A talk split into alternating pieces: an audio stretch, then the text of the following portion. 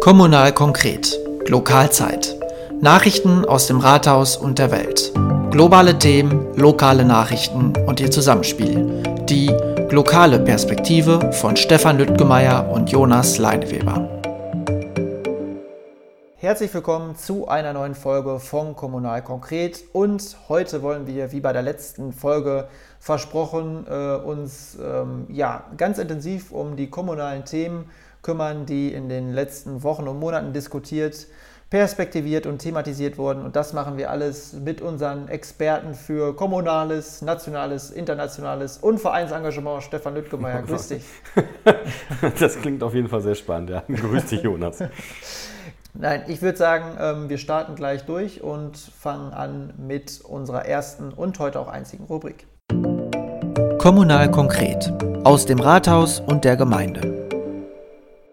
Genau, und da starten wir direkt mit einem äh, sehr spannenden Thema, wie ich finde. Und ich äh, denke, auch äh, viele Bürgerinnen und Bürger aus der Gemeinde interessieren sich sehr dafür. Nämlich, wir wollen über die Vergaberichtlinie sprechen, die ähm, jetzt von dem äh, Gemeinderat verabschiedet wurde. Und bei der Vergaberichtlinie geht es ja darum, ähm, um die Frage, wie werden eigentlich Bauplätze an äh, oder Bewerber ähm, vergeben von der Gemeinde aus. Genau, das ist eigentlich etwas, was wir schon sehr lange in der Pipeline haben. Ähm, das entstand im letzten Jahr im Herbst bzw. Richtung Winter hin. Ähm, haben wir die anderen Fraktionen dazu eingeladen, sich mit uns hinzusetzen und diese Vergaberichtlinie auszuarbeiten. Das hat auch sehr gut geklappt. Also es waren von aller, allen Fraktionen Vertreter dabei, die daran mit äh, gewirkt haben. Ähm, jetzt kann man sich natürlich überlegen, warum beschließt man jetzt eine Vergaberichtlinie, wo ja im Prinzip faktisch keine Baugrundstücke von der Gemeinde gerade veräußert werden. Aber das ist eigentlich genau der richtige Moment, um darüber zu reden, wie man so eine Vergaberichtlinie sauber aufsetzt. Denn wenn wir erst ein Baugrundstück akut da haben, dann haben wir gar keine Zeit mehr, um diese Phase dann äh, durchzugehen und zu überlegen, was ist so ein vernünftiges Punktesystem dafür. Und wenn es dann schon sehr konkret wird, äh, hat das ja vielleicht manchmal auch so ein Geschmäckle. Ähm, genau. So ist es jetzt eine gute Zeit, äh, darüber nachzudenken, hat man den Kopf frei. Es gibt eigentlich noch, ja, es gibt ja keine Bewerber in dem Sinne, weil es diese Grundstücke noch nicht gibt und ähm, ja, von daher ist das natürlich ein logischer Zeitpunkt eigentlich.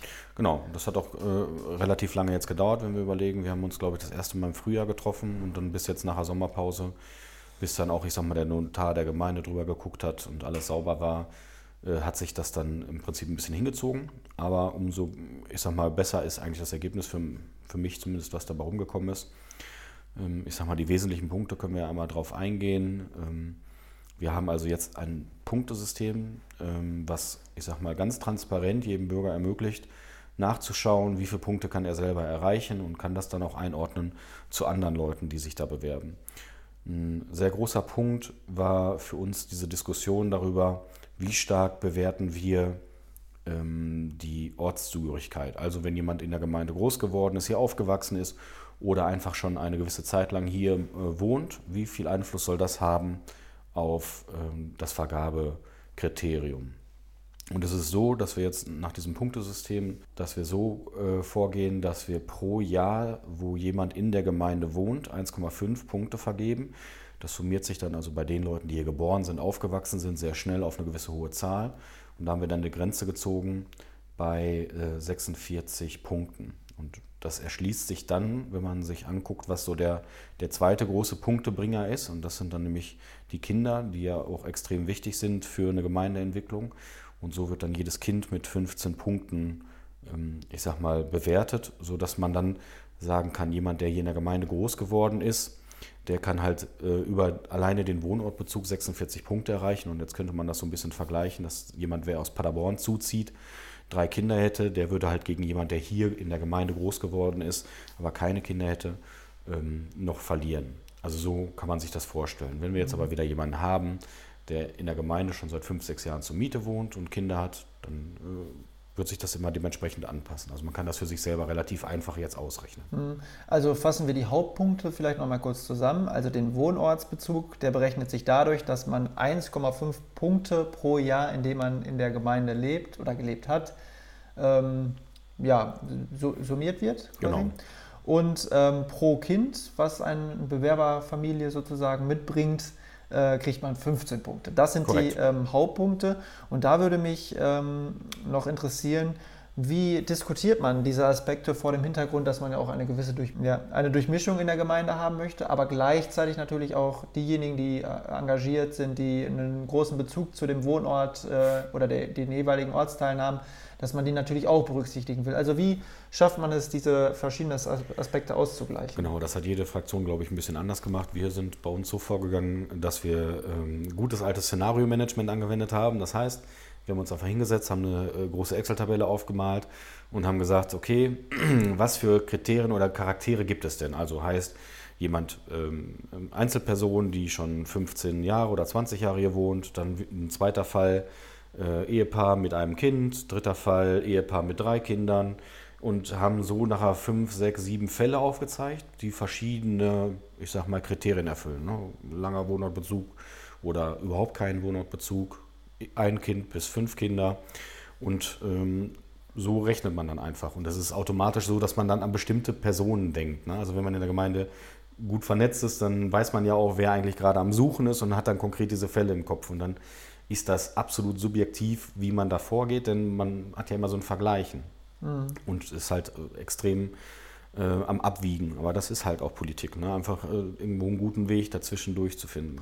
Genau, also wenn du sagst, so gucken oder lernen an Beispielen, ähm, ist ja auch hoch sinnvoll, aber man muss ja sagen, es gibt ja auch äh, eben diese Beispiele, die zugezogen sind und ähm, jetzt in der Gemeinde ein fester Bestandteil sind, integriert sind, ja. ähm, mit ihren kompletten Familien eigentlich. Ähm, und ich denke, das ist auch sehr wichtig, ne? also dass diese Durchmischung ähm, einerseits gegeben ist und andererseits natürlich auch das Engagement, die Ortsbezogenheit berücksichtigt wird. Ähm, das sind die Hauptpunkte, also Wohnortsbezug und Kinder. Dann gibt es aber auch noch Nebenpunkte. Genau, wir haben verschiedene äh, Kriterien noch, äh, die man äh, erfüllen kann. Das ist zum einen, ähm, wenn man zum Beispiel einen Arbeitsplatz in der Gemeinde Altenbeken hat, dann ähm, wird das auch positiv bewertet. Das gibt zehn Punkte. Dann ist es so, dass wenn eine pflegebedürftige Person, also das ist ja auch mal eine schwierige Definition, wir haben uns da an die Pflege gerade orientiert, also wenn man eine Person hat, äh, im Haushalt, die einen Pflegegrad hat, ähm, dann wird das auch mit 10 Punkten bewertet. Oder als Beispiel, wenn jemand äh, in der Freiwilligen Feuerwehr aktiv ist, dann wird das ebenso mit 10 Punkten bewertet. Ähm, da haben wir auch sehr lange darüber diskutiert. Gerade der Punkt Feuerwehr war etwas, ähm, wo wir sehr ausgiebig darüber diskutiert haben, weil wir eigentlich gerne wollten, dass man das Ehrenamt allgemein damit begünstigt, sage ich mal. Das ist aber nachher in der Diskussion sehr schwer geworden, weil wenn man das konkretisiert, also man muss ja dann irgendwo abwiegen, ab wann wird ein Ehrenamt begünstigt und wann nicht. Mhm. Also ähm, ob man jetzt erster Vorsitzender ist oder genau. ein Beisitzer irgendwo, das ist ja schon ein genau. gewaltiger genau. Unterschied. Also ich sag mal, wenn wir uns die großen Vereine angucken in äh, Altenbeken, Buch und Spanei, ich sag mal sowas wie ein Schützenverein, Sportverein oder sowas, da gibt es natürlich einen geschäftsführenden Vorstand, daran könnte man es dann festmachen, weil mhm. der ja auch rechtlich ich sag mal, aufgestellt ist. Und das ist in jedem Verein dann wieder gleich. Also ein geschäftsführender Vorstand, der dann auch dafür haftet und sowas. Aber dann müsste man auch vergleichen, dass man vielleicht einen Hauptmann äh, oder so einen Abteilungsleiter, den man da irgendwo hat beim, beim Sportverein, ähm, dann nicht ehrenamtlich berücksichtigt, aber einen Vorsitzenden dann von einem kleinen Verein, weil er dann eingetragen ist, den würde man dann berücksichtigen. Mhm. Und wir hatten so ein bisschen die Sorge, dass man da eigentlich mehr Schaden mit anrichtet im Ehrenamt, als man da Gutes mit eigentlich bezwecken möchte. Und deswegen haben wir gesagt, dann lassen wir diesen Bereich komplett raus. Und die Feuerwehr hat ja eine Sonderstellung. Denn die Feuerwehr übernimmt hoheitliche Aufgaben der Gemeinde. Also, ist, also wesentlicher Bestandteil der Infrastruktur. Ne? Wesentlicher Bestandteil der Infrastruktur und es ist auch wirklich einfach eine, eine hauseigene Aufgabe der Gemeinde. Das heißt, wenn wir die Freiwillige Feuerwehr nicht hätten, dann wäre es so, dass die Gemeinde diese Dienstleistung erbringen müsste mit einer Berufsfeuerwehr. So, das ist also eine ganz andere Grundvoraussetzung, die man da hat. Und deswegen haben wir die Feuerwehr mit aufgenommen. Denn ich sag mal, wir sehen ja gerade, was so an Kosten im Feuerwehrbereich auf uns zukommen würde. man kann sich ungefähr vorstellen, wie viel teurer es dann nochmal werden würde, wenn wir eine Berufsfeuerwehr hätten und keine Freiwillige. Ja, also das ist so ein bisschen das Signal, was wir da mitgeben wollen, dass man durchaus da mal ein Augenmerk drauf hat. Mhm. Aber finde ich super spannend, also dass du auch mal so die Einblicke in die, die Diskussionsebenen gibst, weil ähm, genau das ist es. Ne? Man würde sagen, hey, warum nicht komplettes ehrenamtliches ja. Engagement, aber dann ähm, tun sich genau diese Grabenkämpfe auf, die du gerade beschrieben hast. Und vielleicht äh, ist dann die Motivation, ja in den geschäftsführenden Vorstand zu gehen, ähm, gar nicht in erster Linie, ähm, um den Verein voranzutreiben, sondern um dann irgendwie vielleicht bei der Vergaberichtlinie begünstigt zu werden. Also will man natürlich keinen unterstellen, aber es gab ja auch mal ähm, andere Beispiele, wo es eben ähm, solche Szenarien äh, gab, wo das Eigeninteresse deutlich ja. über den ähm, Interessen des Gemeinwesens stand. Genau, deswegen haben wir zum Beispiel bei der Feuerwehr auch drin stehen, eine bestimmte Anzahl von Jahren in der, äh, ich glaube, Einsatzabteilung heißt das da, also in dem Bereich der Feuerwehr, die auch wirklich ausrücken, wenn Fälle ähm, ja, wenn irgendwo ein Brand ist oder sonstiger ja. Einsatz ist. Aber ich finde das absolut ähm, gerechtfertigt. Ähm, wie ich glaube ich schon häufiger in dem Podcast gesagt habe, dass das wirklich eines der sinnvollsten und sinnstiftesten Ehrenämter ist, die man eigentlich machen kann. Ähm, es gibt aber auch Abzüge. Genau, das ist äh, ähm, ein extrem wichtiger Punkt aus meiner Sicht. Äh, da waren sich auch, glaube ich, alle Fraktionen ziemlich einig. Man hat da höchstens über die Höhe der Punkte mal ein bisschen diskutiert. Und zwar ist es dann so, äh, wenn man bereits Eigentum hat. Also ähm, ist ja auch absolut sinnvoll. Ne? Die, die Grundstücke, die die Gemeinde selber veräußern kann, ist begrenzt. Heißt, man möchte natürlich Leuten ein Eigenheim ermöglichen, die nicht schon auf einen anderen Weg ein Eigenheim bekommen können. Ne? Also ein, ein Haus, was vielleicht jemand vererbt wurde oder sonstiges. Das heißt, ähm, das wird mit minus 35 Punkten bewertet und was eigentlich in allen Szenarien, die wir so durchgespielt haben, faktisch immer dazu führt, dass man fast raus ist. Ne? Ähm, wir haben es nicht als komplettes Ausschlusskriterium gemacht, das ähm, war auch mit da drin, weil es auch so Szenarien gibt wie, ich überschreibe schon ein Haus an meine Kinder, aber dort leben noch meine, meine Eltern drin und auch auf die nächsten 20 Jahre leben da meine Eltern drin. Das heißt, ich habe nicht wirklich das Haus zur Verfügung, obwohl ich es vielleicht besitze. Also solche mhm. Szenarien gibt es natürlich auch. Da spielen dann andere Gründe eine Rolle, warum das überschrieben Genau, ist. aber erstmal ist trotzdem das, das ähm, grundeigenste Ziel mit den Gemeindegrundstücken, Familien, ich sag mal, den Bau zu ermöglichen, die sonst keine Möglichkeit haben. Und deswegen wird das so hart abgestraft in den Punkten. Mhm. Ja, sehr spannend auf jeden Fall. Genau, vielleicht ein Punkt, äh, der ja auch diskutiert wurde, das aber nicht in diese Vergaberichtlinie geschafft hat. Äh, die Grünen haben sich ganz stark dafür eingesetzt, dass man Kriterien ähm, für, für energetische Maßnahmen und sowas auch mit in die Vergaberichtlinie aufnimmt. Da haben wir sehr, sehr lange darüber diskutiert, fand ich auch extrem spannend. Also sowas wie, ähm, wenn man vorhat, eine PV-Anlage aufs Dach zu setzen oder wenn man sich an den KfW-Standard hält, dass das dann im Prinzip auch Punkte gibt. Da haben wir sehr, sehr intensiv darüber gespr äh, gesprochen und wie gesagt, die Idee würde ich sofort unterstützen.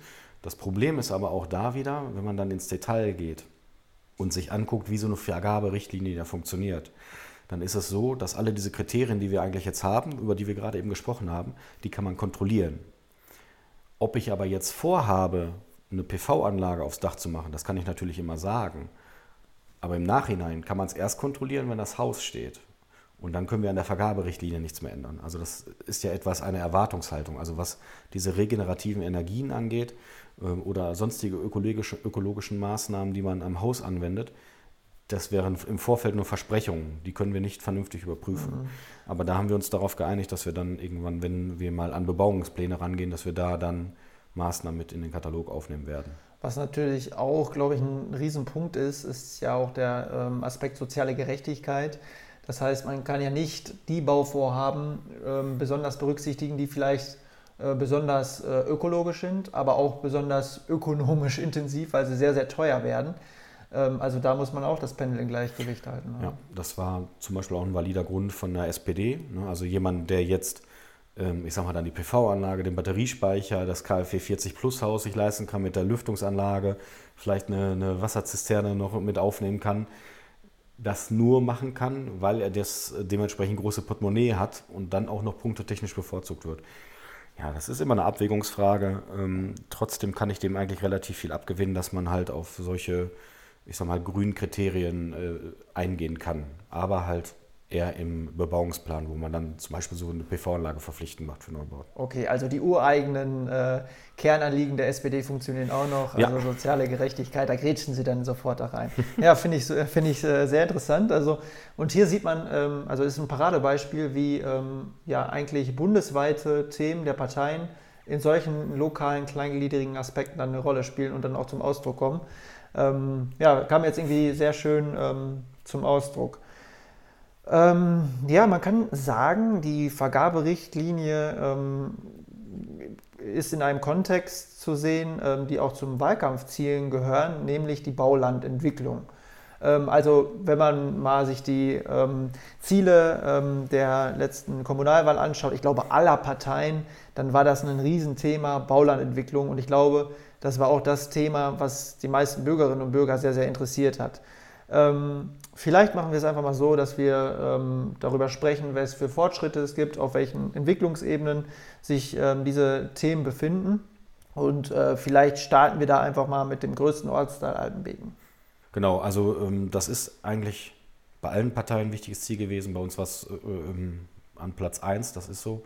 Die Vergaberichtlinie spielt auch noch einen anderen Punkt rein, den wir auch im, im Wahlkampf ähm, als sehr wichtig erachtet haben, nicht die Erhöhung der Transparenz. Und das hilft, glaube ich, erstmal dabei, ähm, einen Überblick dazu zu bekommen, wie man an diese Grundstücke bekommt und äh, wie genau die vergeben werden. Wir hatten das letzte Baugebiet in Altenbeken, war jetzt eher ein kleines am Kloster, an der Abholquelle. Das wurde im Prinzip dann zu Großteilen verlost und das wollen wir mit dieser Vergaberichtlinie dann umgehen. Mhm, also weil und das natürlich dann auch immer, also wenn es nicht transparent genug ist, immer so ein bisschen ein Geschmäckle in Richtung ähm, ja, genau. irgendwelche Richtungen haben. Also, wobei man, ich glaube, ähm, der, der Gemeinde da in der Hinsicht nichts vorwerfen kann. Aber ähm, also es ist immer besser, wenn man es transparent macht und ähm, ich glaube, diese, dieses Punktesystem ist eben sehr transparent. Genau, also bei der Verlosung bei der A-Pool-Quelle waren, ich glaube, 20 Leute im Saal dabei. Also alles gut, äh, aber trotzdem ist es natürlich ich sag mal, für jeden, der sich da beworben hat, schöner zu sehen, dass man äh, die Kriterien genau kennt und weiß, äh, wie stehe ich da selber bewertet und äh, wie ist jemand anders bewertet. aber um auf deine Frage zurückzukommen, was die Baulandentwicklung in Altenbeken angeht, da passiert gerade relativ viel. Ähm, wir haben eine extrem große Fläche eigentlich, und zwar in Altenbeken hinter dem Schwimmbad bis hin zum Sportplatz ist eine riesige Fläche, ähm, die höchstwahrscheinlich dann jetzt in den nächsten zwei Jahren sich entwickeln wird. Äh, da laufen im Rathaus gerade die, die Planungen voran. Ich gehe mal aus, irgendwie 40, 50, vielleicht 60 Baugrundstücke irgendwo in dieser Größenordnung wird das wahrscheinlich fallen. Das weiß man erst, wenn wir mal die ähm, ja, ersten Pläne dann ganz konkret haben. Ähm, es wird sicherlich auch so sein, dass da mehr Familienhäuser mit eingeplant werden. Also wie viele Wohneinheiten da dann wirklich entstehen, unabhängig von Grundstücken, das wird sich dann auch nochmal zeigen. Also ich glaube, das ist für alten Beken schon ein richtig großer Schluck aus der Flasche. Und ähm, da kann man dann vielleicht auch äh, gleich einen, einen, Sprung weitergehen zu der Veranstaltung, die diese Woche ja auch stattgefunden hat, den Wohnpark Egge, wo ja dann, ähm, ich sag mal, es extrem viel Glück und ähm, ich sag mal dann auch Initiative auch noch von, äh, von dem ehemaligen Bürgermeister äh, zu verdanken hat, dass man da diesen Zuschlag bekommen hat für diese äh, Förderung, dass man da praktisch als so ein Leuchtturmprojekt behandelt wurde. Also und auf den letzten Metern hat er genau, quasi da, noch den Antrag eingereicht ja, so. und ähm, damit der Gemeinde noch mal einen großen Gefallen getan. Genau, da haben wir ja auch, glaube ich, schon mal letztes Jahr einmal drüber berichtet. Mhm. Also das äh, hat ja äh, dann auch Früchte getragen und im Prinzip das, was da entstehen wird, ist natürlich dann eher für, ich sag mal, äh, die ältere Zielgruppe, aber da ist es ja auch so, selbst wenn ich dann eine Wohneinheit schaffe für einen älteren Bürger, der wird ja dann sein Haus, in dem er jetzt gerade drin ist, ähm, ich sag mal, veräußern, vermieten oder sonst irgendwie wieder auf den Wohnungsmarkt zur Verfügung stellen. Und da kann dann wiederum eine Familie rein. Und da reden wir auch über eine Größenordnung von 50 Wohneinheiten. Also das heißt, ähm, ich sag mal, wenn wir jetzt einfach mal so Zeithorizont aufziehen von, ich sag mal, zwei bis vier Jahren, könnten so in Altenbeken 100 ähm, äh, Wohneinheiten wieder zur Verfügung gestellt werden oder mehr. Ähm, das ist für Altenbeken selbst natürlich schon ein riesiger Fortschritt.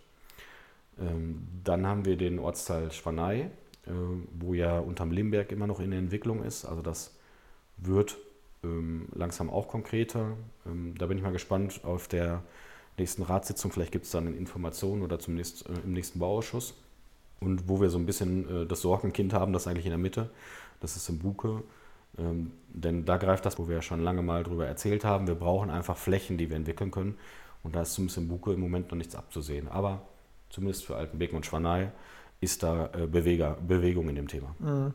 Also ähm, ja, man muss sagen, ähm, sehr viel Bewegung. Ähm, also wenn man sich das alleine für Altenbeken mal anschaut, ja. also 40 bis 60 Grundstücke das sind ja Größenordnungen, wo man sich dann schon sehr genau auch Gedanken machen muss, wie ähm, erschließe ich eigentlich das Gebiet. Ja, vor allem ähm, laufen da ja auch noch zwei Bäche durch. Also da, da, sind die schon schwer im Kalkulieren. Da muss man den Abstand zum Sportplatz einplanen. Also wie viel es genau werden, das wird sich zeigen, aber irgendwo so diese Größenordnung.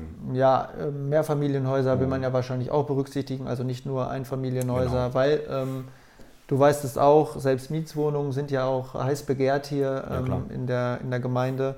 Ähm, ja, und du hast es schon angesprochen, Wohnpark Egge, ähm, ein super ähm, Projekt. Also wenn das wirklich ähm, ja, so als Leuchtturmprojekt verstanden werden kann, ist das wirklich eine tolle Angelegenheit. Ähm, zumal ich glaube, ähm, darauf spielt es ja an, also die Verkleinerung für Ältere, ähm, die dann natürlich vielleicht ihre großen Häuser aufgeben und dann äh, jüngeren Familien zur Verfügung stellen. Und im besten Fall ist es natürlich eine Win-Win-Situation und also für die Gemeinde sowieso, aber auch für ähm, die jeweiligen Parteien, die davon profitieren. Und ich finde, genau so muss man ähm, altersgerechtes Wohnen auch verstehen, also weil es enorm viele Infrastrukturvorteile gibt, wenn man zum Beispiel dann gemeinsames Mittagessen da äh, anbieten kann und so weiter und so fort. Also man kennt ja aus großen Städten schon solche Beispiele, wo ähm, die Bewohner ähm, sehr angetan sind von solchen Ideen. Und ich bin mal gespannt, wie das dann auf ländlicher Ebene auch in Altenbeken, wo man das halt noch nicht so kennt, ähm, wie sich das etabliert. Und vielleicht ist es ja wirklich dann so ein Leuchtturmprojekt, wovon dann eine gewisse Strahlkraft ausgeht. Also in Altenbeken kann ich mir das äh, äh, sehr gut vorstellen, vor allen Dingen an der Stelle. Das ist halt mitten im mhm, Ort, zentral ja. gelegen und du hast fußläufig ähm, die Arkaden, die du dann erreichen kannst, wo ja dann auch, ich sag mal, ein bisschen was los ist für die Person. Und das Charmante ist halt, du kannst dir dementsprechend, wie du es brauchst, dann deine Dienstleistung dazu holen. Ne? Das kann am Anfang relativ wenig sein und je mehr du dann ins höhere Alter kommst und vielleicht die Pflegeintensität höher wird, buchst du dann halt immer mehr dazu. Ne? Bis es dann vielleicht irgendwann dazu übergeht, dass du einen Pflegeplatz selber brauchst. Aber ähm, das ist halt immer noch eine, ein sehr hoher Grad der Selbstbestimmung. Ne?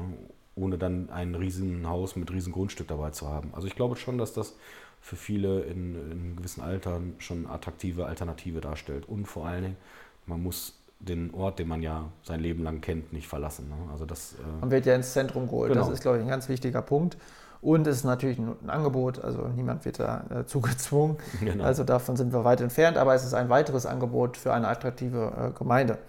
Ähm, ja, Baugebiete ähm, sind eigentlich, und das haben wir bei Kommunal konkret auch schon mehrmals ähm, schön herausstellen können, auch immer gekoppelt an Prognosen. Und in dem Fall ist das eine Bevölkerungsprognose der Gemeinde Altenbeken. Und ähm, ja, traue keiner Statistik, du die nicht selbst gefälscht hast, heißt es so schön. Und ähm, das trifft auch in diesem Fall so ein bisschen zu, ähm, weil es gibt unterschiedliche Prognosen für unsere Gemeinde, richtig? Genau, also man muss äh, da einmal das, das äh, große Ganze sich betrachten, denn es ist der Regionalplan, der im Moment in Entstehung ist. Also grob gesagt, der Regionalplan befasst sich dann mit, äh, ich sag mal, dem Gebiet äh, Bezirksregierung Detmold, sage ich mal und ähm, der regelt im Prinzip für die nächsten Jahre oder sehr langen Zeitraum, wie die Baulandentwicklung für die Gemeinde Altenbeken wird. Und darin ist dann geregelt, wie viel Fläche uns zusteht. Ähm, und das wären laut dem Regionalplan und deren Hochrechnung von IT NRW 5 äh, Hektar ungefähr. Das ist jetzt nicht wirklich viel und vor allen Dingen in der Hochrechnung von IT NRW wurde gesagt, dass wir einen dramatischen Rückgang der Einwohnerzahl haben, was wir selber schon von der Bertelsmann Stiftung äh, vor zehn Jahren schon mal zu hören bekommen haben, was auch nicht so eingetreten ist. Nur, ähm, ich sag mal, Bertelsmann Stiftung ist eine private Stiftung, die kann dann mal so eine Prognose raushauen, was auch nicht schön ist, aber es hat erstmal keine Auswirkungen auf unsere langfristige Entwicklung und äh, Steuerung der Gemeinde. Beim Regionalplan sieht das schon anders aus und da waren mehrere Kommunen stark betroffen, unter anderem auch Hövelhof, die ja, ich sag mal, schon durchaus im Wachstum sind. Einfach alles, was so in äh, Richtung Paderborn in die Ecke der Delbrücker Raum und so ist, die profitieren ja eigentlich von der Autobahn und von der Anbindung. Also da geht es schon äh, einwohnertechnisch ziemlich weit vorwärts. Und die, auch die äh, wurden eigentlich negativ bewertet. Und daraufhin haben sich dann die Bürgermeister im Kreis Paderborn zusammengetan und haben eine äh, eigene Statistik in Auftrag gegeben. Ähm, bei Empirio, glaube ich. Äh, Empirica. Empirica, ah, guck, danke. Ähm, und das wurde uns vorgestellt und ähm, das sieht schon ein bisschen anders aus, denn da wurde der Zuzug ganz anders bewertet. Also das ist ja kein Geheimnis, dass durch den Wachstum in Paderborn, natürlich auch durch die Baulandentwicklung in Paderborn, also durch die Preise und auch die steigenden Baukosten ähm, einfach Leute, die in Paderborn ihr Job und Leben haben, auf die umliegenden Gebiete ausweichen. Also der Speckgürtel wächst mit quasi. So ne? sieht es aus. Ne? Also ob das positiv oder negativ ist, das kann man sein mal dahingestellt, hat alles seine Vor- und Nachteile, aber wir haben einfach einen Zuzug aus Paderborn. Und das war in dieser IT-NRW-Stiftung äh, Berechnung überhaupt nicht berücksichtigt. So, jetzt haben wir einfach mal äh, die Zahlen genommen, die die Gemeinde vorliegen hat, heißt Sterbefälle, Geburtenrate, Hinzug, Wegzug, also die, die sich hier anmelden, die sich abmelden und alles, was wir sonst so haben. Und siehe da, es kommt äh, dabei raus, dass wir ungefähr im Jahr so ungefähr um die 50 bis 60 Leute wachsen, ohne dass da jetzt größere Baulandentwicklungen mit eingeplant sind. Also das, worüber wir eben gesprochen haben, ist da noch gar nicht berücksichtigt. Also ähm, muss man jetzt nochmal kurz festhalten und zusammenfassen, IT-NRW äh, prognostiziert einen dramatischen Rückgang der Bevölkerung und Empirica sogar ein leichtes Wachstum. Genau. Ja, ohne das, was wir gerade besprochen haben, das ist dann noch gar nicht mehr Also stehen die beiden Prognosen sich diametral gegenüber. Ganz eindeutig, ne? deswegen äh, dein Zitat, das passte schon ganz gut. Ähm, das Spannende für uns bedeutet jetzt eigentlich, wenn man jetzt die Empirika-Statistik nimmt und das in den Regionalplan berücksichtigen würde, dann kämen wir nicht auf 5 Hektar Baulandentwicklung für die nächsten Jahre, sondern 16 Hektar Bauland was natürlich dann schon wieder eine ganz andere Auswirkung hat. Ne? Also das ist dann die selbsterfüllende Prophezeiung. Wenn man nur wenig Baufläche bekommt, die man ausweisen kann, natürlich kannst du dann auch nicht äh, die Bevölkerungszahlen halten oder zu einem Wachstum kommen. Ähm, das ist so ein bisschen das Dramatische daran. Mhm. Äh, der Regionalplan, wie gesagt, ist im Moment in der Entstehung. Es gab sehr viele Einwendungen äh, von ganz normalen privaten Bürgern, die sich damit befasst haben, aber halt auch von diesen Kommunen. Und ähm, wir äh, werden uns da jetzt einfach mal weiterhin noch mit befassen. Diese Einwendungen sind da eingegangen und werden hoffentlich berücksichtigt. Wir haben da ja mit Hermann Striewe jemanden, der im Regionalrat tätig ist und deswegen sind wir da erstmal ganz gespannt, was dabei rumkommt. Ähm, aber ich bin da erstmal optimistisch, dass das ähm, zumindest besser wird als die 5 Hektar. Hm. Ja, ist, also ich finde es einfach spannend. Also dieses ähm, IT-NRW berechnet das jetzt ziemlich plump quasi. Ne? Also ist ja eine. Ja, Fairness halber muss man zur Ehrenrettung der IT-NRW sagen, deren Daten, die waren eigentlich nicht für diese Prognose gedacht. Das sagen die selber. Also die haben nicht diese Prognose erstellt. Aber auf deren okay. Daten beruht die Prognose. Ah ja. Also sind die dann sozusagen nur der Datenlieferant genau. und die werden dann dafür ähm, ja, genommen, ohne dass da gewisse Faktoren mit reinspielen. Korrekt. Also dann äh, hat Empirica, äh, ohne jetzt die Details zu kennen, einfach mehr Faktoren mit einbezogen. Genau. Ja, okay. Ja, sehr spannend. Ähm, vielleicht mal ein leichteres Thema als äh, Zwischengang. Äh, Ferienfreizeit in der Gemeinde ist auch so ein Punkt, wo man erstmal denkt, ähm, ist doch erstmal häufig ein Thema von Vereinslandschaft und von zivilgesellschaftlichem Engagement. Ist es ja auch. Aber ähm, auch ein Gemeinderat, auch ein, eine Verwaltung beschäftigt sich mit dem Thema. Inwiefern? Genau, das ist ein ähm, Thema, was äh, Christina Bödecker eigentlich schon mal äh, ganz früh auf dem Schirm hatte und gesagt hat, da muss die Gemeinde sich mehr einbringen. Ähm, wir haben ja eine extrem äh, große Vereinslandschaft in der Gemeinde, was super ist, die auch ähm, ein sehr, sehr großes Angebot an Ferienfreizeiten haben. Ich sag mal, ob es das Hot in Altenbeken ist oder ob es die KJB ist oder ähm, sonstige Vereine, die ja dann einfach Fahrten oder Programme anbieten. Mm, der Gedankengang ist der, dass man sich mit diesen Vereinen alle mal zusammensetzt, einen vernünftigen äh, Übersicht über dieses Angebot, was wir bereits haben, äh, ausarbeitet und das dann halt nachher der gesamten äh, Bevölkerung in der Gemeinde zur Verfügung stellt. Ich glaube, in Altenbeken gibt es schon so einen Infoflyer über das Angebot, aber der Gedanke ist halt einfach über die ganze Gemeinde hinweg, ne? weil es kann ja durchaus sein, dass für jemanden aus Schwanei in Altenbeken auch was Spannendes da ist oder andersrum. Ähm, und so will man sich halt mit diesen Vereinen zusammentun. Und wenn sich dann irgendwo ein, zwei Wochen auftun, wo vielleicht kein Angebot ist, dass da auch die Gemeinde bereit wäre, äh, sich mit einzubringen. Da gab es dieses Jahr noch einen großen Fördertopf, äh, den dann der Herr B. Ähm, irgendwie ruckzuck noch mit aufgenommen hat. Also von der Verwaltung, ne? Ja, genau, äh, genau, das stimmt. Ähm, also ich glaube, unsere Bürgerinnen und Bürger, unsere Hörerinnen und Hörer sind schon sehr ähm, ähm, gut informiert, aber, aber ich so glaube, so alle Namen aus der Verwaltung kennen Sie jetzt auch genau. nicht. Genau. Ja. Also der, das ist derjenige aus der Verwaltung, der ähm, für die äh, Schulen und ähm, in dem Fall dann auch fürs Schwimmbad mit zuständig war, der dann, dann äh, diese Fördergelder abrufen konnte und äh, schnell noch ein Programm gestrickt hat, äh, damit das Geld auch in die Gemeinde fließt und die Jugendlichen da auch was von haben. Und da hat Altenbeken, glaube ich, ziemlich gut abgeschnitten bei den Fördertöpfen. Ne? Genau, insgesamt bei den Fördertöpfen. Wir haben, glaube ich, vielleicht ein, zwei Themen gleich noch drauf, äh, wo das auch sehr gut geklappt hat. Also Ähm, das war vorher schon immer interessant und das äh, ist, glaube ich, jetzt nochmal, äh, hat sich nochmal ein bisschen gesteigert. Aber so muss man das in einer kleinen Gemeinde auch machen. Ne? Also du musst halt aus den Mitteln das Bestmögliche rausholen. Man lebt auch gewisserweise davon, oder? Genau, das ist so. Ne? Ja. Aber das klappt, glaube ich, zumindest gefühlt habe ich den Eindruck, dass das sehr gut äh, funktioniert in der Verwaltung, was das angeht. Äh, gut zu wissen, dass man da auch dann Leute hat, die gute Anträge mit guten Aspekten füllen können. Genau. Ich glaube, ähm, genau darauf hast du angespielt, nämlich bei einem Thema, wo das auch noch eine große Rolle spielen dürfte, ähm, ist bei den erneuerbaren Energien in ja. der Gemeinde. Denn ähm, natürlich energetisches Bauen ist ein Riesenthema, nicht nur im privaten, sondern natürlich auch im öffentlichen, kommunalen Raum. Ähm, und das spielt natürlich auch bei den Gemeindegebäuden eine Riesenrolle. Genau, ähm, ist ja auch, ne, heute haben wir das Thema Wahlkampf, äh, war also wieder ein Thema, was wir haben. Äh, das war von Matthias eins, was er sich ganz hoch aufs Ziel gesetzt hat, auch energetische Optimierung der gemeindeeigenen Gebäude. Und äh, es war sowieso schon eingeplant, dass einige Gebäude eine PV-Anlage bekommen sollten. Und über eine Landesförderung gab es jetzt die Möglichkeit, nochmal für die Kommune 90% Förderung da mitzunehmen. Und da hat der Herr äh, Niemann äh, schnell geschaltet. Das ist derjenige, der so für die, ähm, ich sag mal, für den grünen Daumen der Gemeinde zuständig ist. Der, ähm, manche kennen ihn vielleicht durch äh, Thema Kläranlage und sonstiges. Aber er ist. Also das ist dann nicht der grüne Daumen. das ist dann vielleicht nicht der grüne Daumen, ja, aber er ist halt mit 20 Prozent auch zuständig für alles, was wir mit regenerative Energien haben. Und da ist, das ist so, man merkt, da schlägt sein Herz äh, äh wirklich für. Also da setzt er sich ähm, gefühlt auch in seiner Freizeit für ein. Also, ähm, Schon besonders hohes Engagement. Also das hat das der Bürgermeister so. letztens auch mal bei einer Veranstaltung gesagt, also dass das wirklich äh, herausragend ist, was da eigentlich ähm, ja. auf die Beine gestellt wird. Genau, und äh, dementsprechend hat er jetzt diese Förderung abgegriffen und ähm, hat den, die Summe, die eigentlich dafür eingeplant war, für diese eine PV-Anlage, jetzt äh, darum aufgemünzt, dass wir jetzt fünf, sechs äh, Gebäude gleich damit ausstatten können. Also schon einen ordentlichen äh, Schwung nach vorne wieder gebracht, das Thema. Ähm, das ist schon so, da sind wir wieder dabei, dass wir eigentlich über Optimierung von Fördergeldern für so eine kleine Kommune reden. Das muss man einfach betreiben, aber wie gesagt, da habe ich ein ganz gutes Gefühl. Mhm.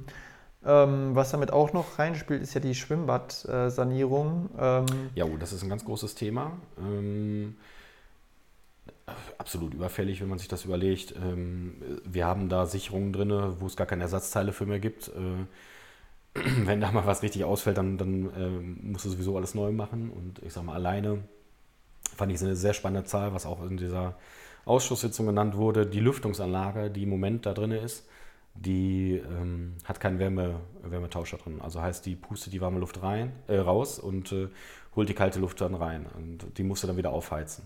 Alleine da eine Lüftungsanlage mit Wärmerückgewinnung einzubauen, spart uns 15.000 Euro im Jahr. So, dann wird die auch noch gefördert. Also das sind wir bei dem Thema. Also heißt, du musst irgendwie 120.000 Euro oder sowas reinholen für die Lüftungsanlage. So bei 15.000 Euro im Jahr weißt du, wie schnell sich das rentiert hat. Ne? Also die Lebenserwartung bei so einer Anlage ist durchaus länger. Und ähm, das ist nur ein so ein Aspekt von diesem Schwimmbad. Das ist ja unser größter Energiefresser, den wir eigentlich in der Gemeinde haben. Aber da sind sie halt auch dran. Äh, und so gehen die jetzt sukzessive durch alle Gebäude durch, durch äh, alle Objekte, die irgendwo die Gemeinde selbst im Besitz hat und optimieren die stetig nach Energiebedarf, Verbrauch und äh, wo kann man da äh, das Ganze optimieren. Also ein richtig gutes Anliegen, was die da verfolgen. Stichwort Optimierung ist ähm, sicherlich auch ein Stichwort, was zu unserem nächsten Aspekt ähm, passt, nämlich das Radwegekonzept für die Gemeinde. Und äh, vielleicht starten wir da mit einer positiven Nachricht, nicht aus der Gemeinde, aber aus dem Kreis, wovon wir ähm, im Allgemeinen und ich im Besonderen profitieren werde, weil ähm, zwischen Dahl und Spanei ähm, soll ja ein neuer Radweg entstehen, der den Kreis bauen wird, oder? Genau, also Radwege äh, sind ein sehr großes Thema. Es gibt ja auch den, den Antrag zum Radwegekonzept. Da gab es einen ersten Workshop. Ähm, zwischen Schwanei und Dahl wird ein Radweg entstehen.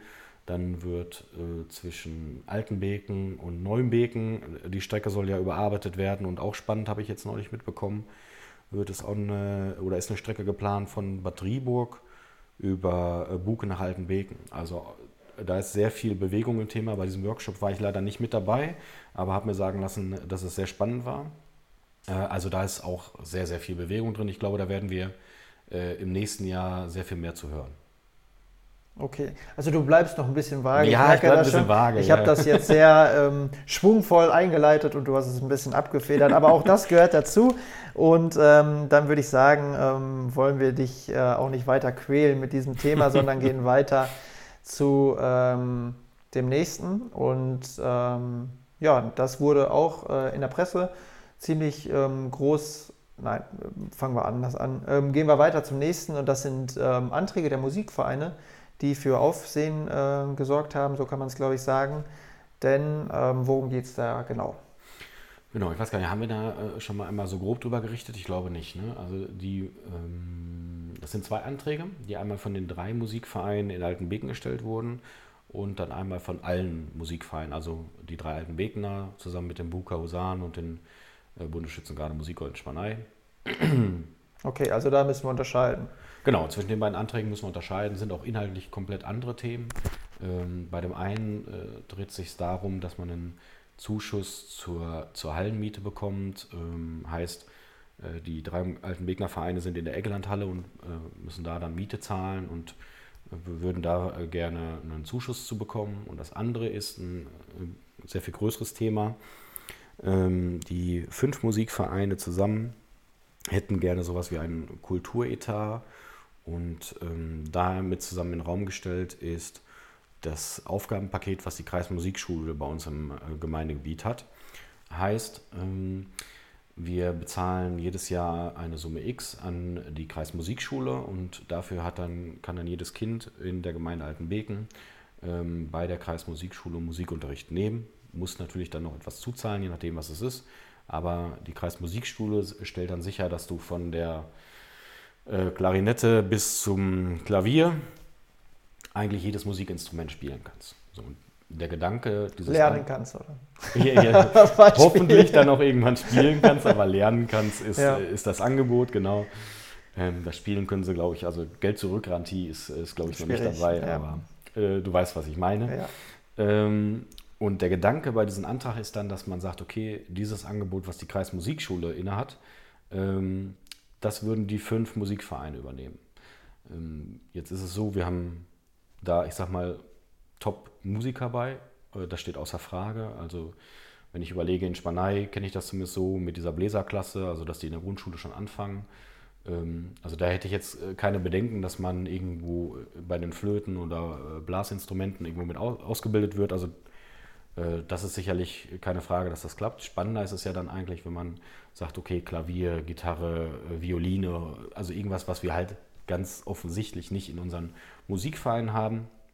Aber da kam dann auch von äh, Ferdinand Heinekamp, der den Antrag stellvertretend für die äh, anderen gestellt hat, nochmal ganz deutlich raus, ähm, dass es ja in der Gemeinde durchaus auch Leute gibt, die auch die anderen Musikinstrumente beherrschen und dass man dann mit denen zusammen Kooperationen bilden kann. Oder in Altenbeken haben wir eine Musikschule, mit der könnte man eine Kooperation mhm. bilden.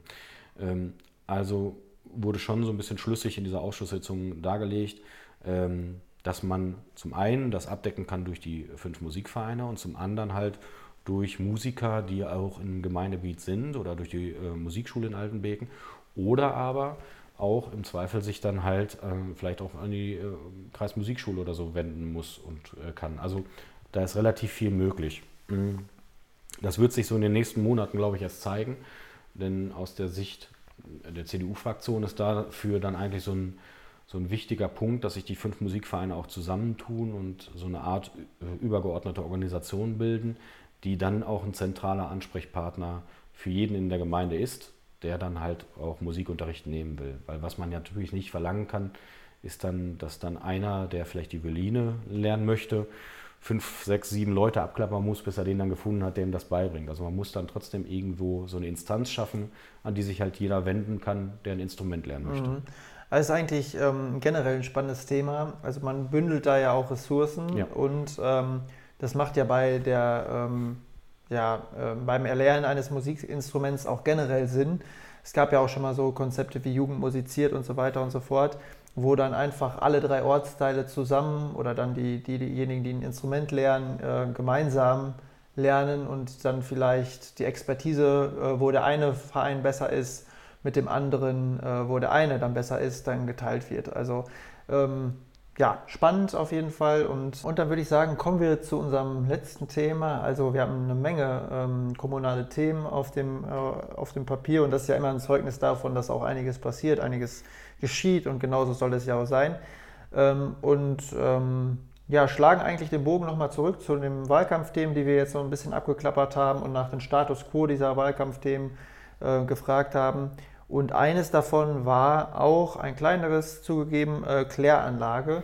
Also wie ähm, kann man Kläranlagen oder die Kläranlagen der Gemeinde neu denken?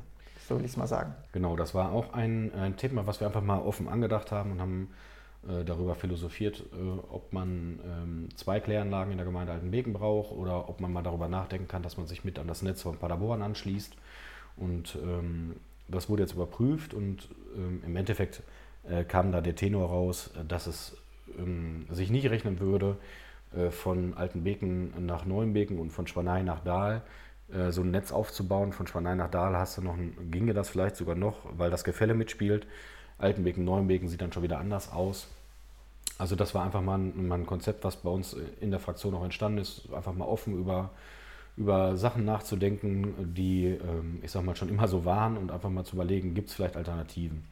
Ähm, das hat sich jetzt so rausgestellt, dass sich das leider nicht rechnet, aber gut, dafür äh, haben wir jetzt da äh, Sicherheit und wissen zumindest, ich sag mal, der Hintergrund, warum haben wir das gemacht. Das war ja, weil da relativ viele Investitionen in den nächsten Jahren anstehen. Also da sind wir im mehreren Millionen Bereich. Und daraufhin wollten wir vorher diese Option noch abgeklopft haben. Jetzt wissen wir auf jeden Fall, dass das unabdingbar ist und wir da äh, ja, im Prinzip keine andere Option haben, was die Gemeindeentwicklung angeht. Hm, ich hatte es zwar schon als letztes Thema angekündigt, aber wo du mit mehrere Millionen sagst, fällt mir gerade noch ein, äh, Feuerwehrgerätehäuser spielen eine Riesenrolle. Äh, sollten wir noch ganz kurz drüber reden. Ähm, also wir wissen, äh, der Bürgermeister sagt jetzt immer schön, alle drei Feuerwehrgerätehäuser sind abgängig. das heißt, die können nicht gehalten werden. Also langfristig brauchen wir drei neue. Ähm, wie ist da der Stand der Dinge? Ähm, ja, vielleicht noch mal ganz kurz zu diesem genau. Thema. Kann ich zumindest den Stand geben, den ich äh, aktuell habe. Und zwar ist es so, dass es einen Arbeitskreis gibt zwischen Gemeinde und Feuerwehr. Da sind die im regen Austausch. Die sind im Moment dabei, äh, Grundstücke zu, äh, zu suchen und zu sichten. ich sage mal, die Reihenfolge steht eigentlich fest, dass man erst im Buke loslegt, weil da das Gerätehaus einfach am, am der, der Zustand und desolatesten ist.